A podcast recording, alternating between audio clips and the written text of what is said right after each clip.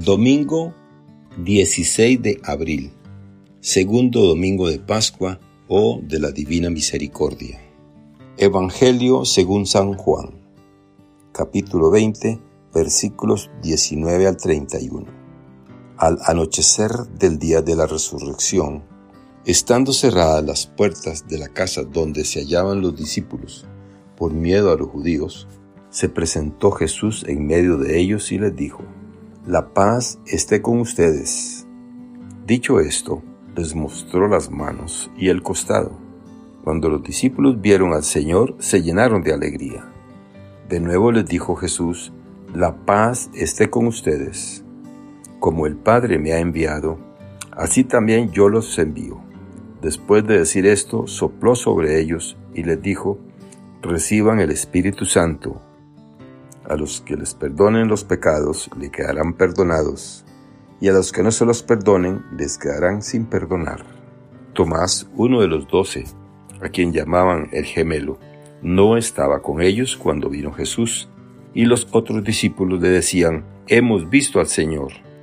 Pero él les contestó, Si no veo en sus manos la señal de los clavos, y si no meto mi dedo en los agujeros de los clavos, y no meto mi mano en su costado, no creeré.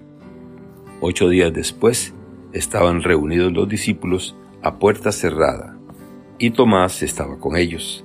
Jesús se presentó de nuevo en medio de ellos y les dijo, La paz esté con ustedes.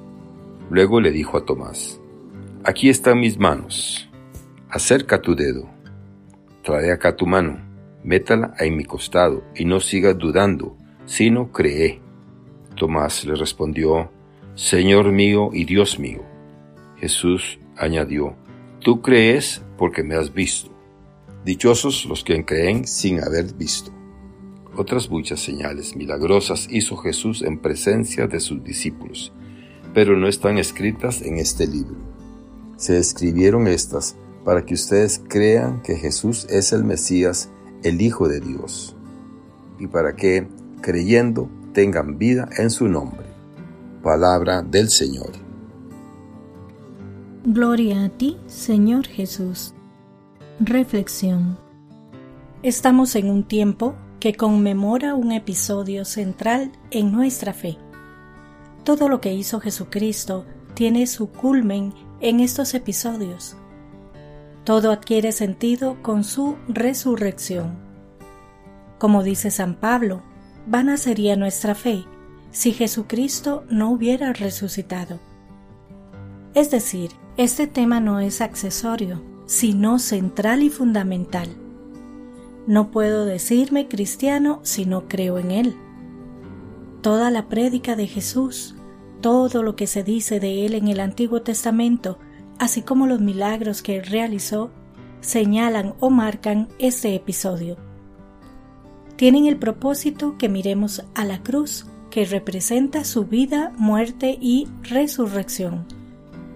Todos estos tiempos tienen un solo objeto, que creamos y creyendo seamos salvos.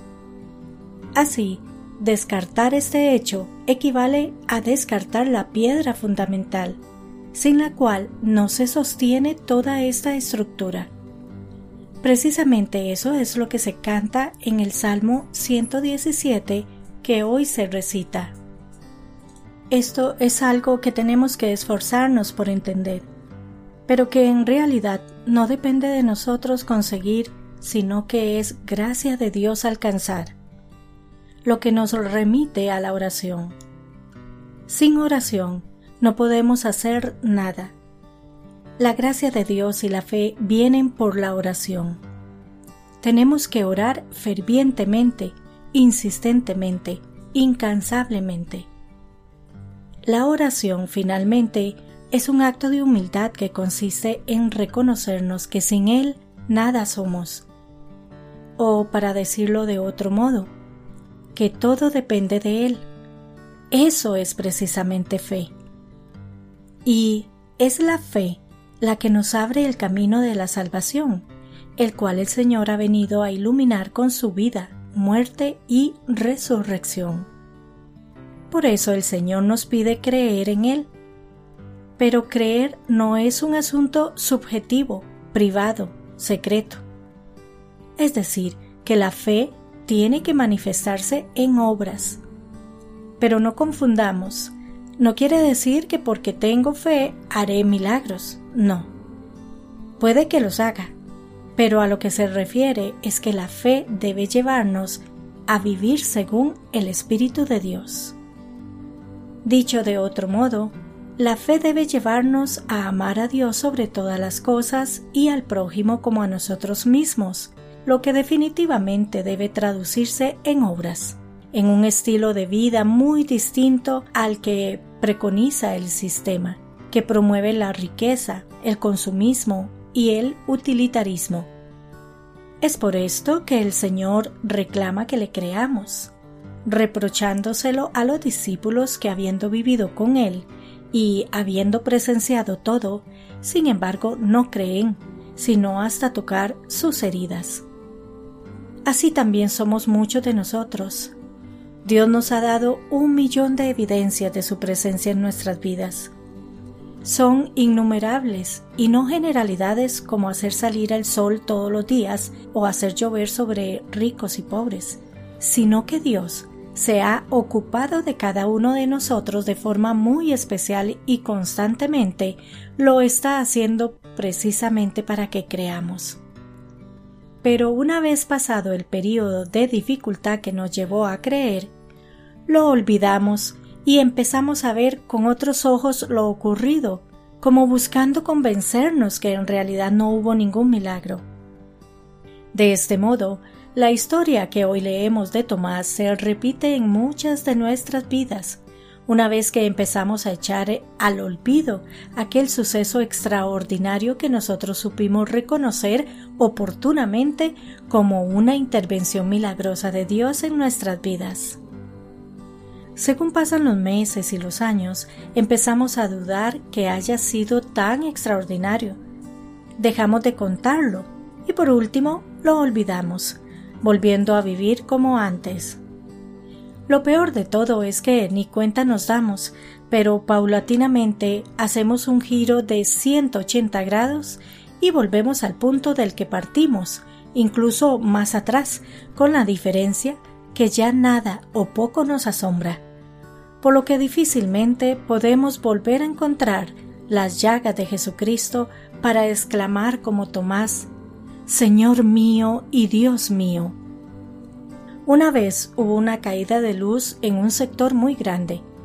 Una pequeñita de cuatro años había caído de cabeza desde el tercer piso y según los médicos que la vieron en primera instancia, tenía dos fracturas en el cráneo pero no había derramado ni una sola gota de sangre, lo que era un verdadero milagro. Su recuperación, después de dos días, es sorprendente. Parece imposible, dado el cuadro de gravedad que presentaba. Muchos han empezado a dudar si en realidad cayó del tercer piso. Pronto dejará de ser un milagro. El Señor nos muestra todos estos prodigios en nuestra vida cotidiana para que creamos, porque necesitamos del Espíritu Santo, el cual vendrá a nuestras vidas y las cambiará si creemos. Eso es todo lo que necesitamos, pues quien tiene a Dios, nada le falta. Jesucristo nos lo quiere dar, pero tenemos que estar dispuestos a recibirlo con fe Solo así estaremos en capacidad de perdonar los pecados a los demás, de modo que todo lo que atemos será atado en los cielos, y lo que desatemos será desatado en los cielos. Este es el inconmensurable poder del Espíritu Santo que Jesucristo quiere compartir con nosotros. Tenemos que estar dispuestos a recibirlo. Que Dios les bendiga y les proteja.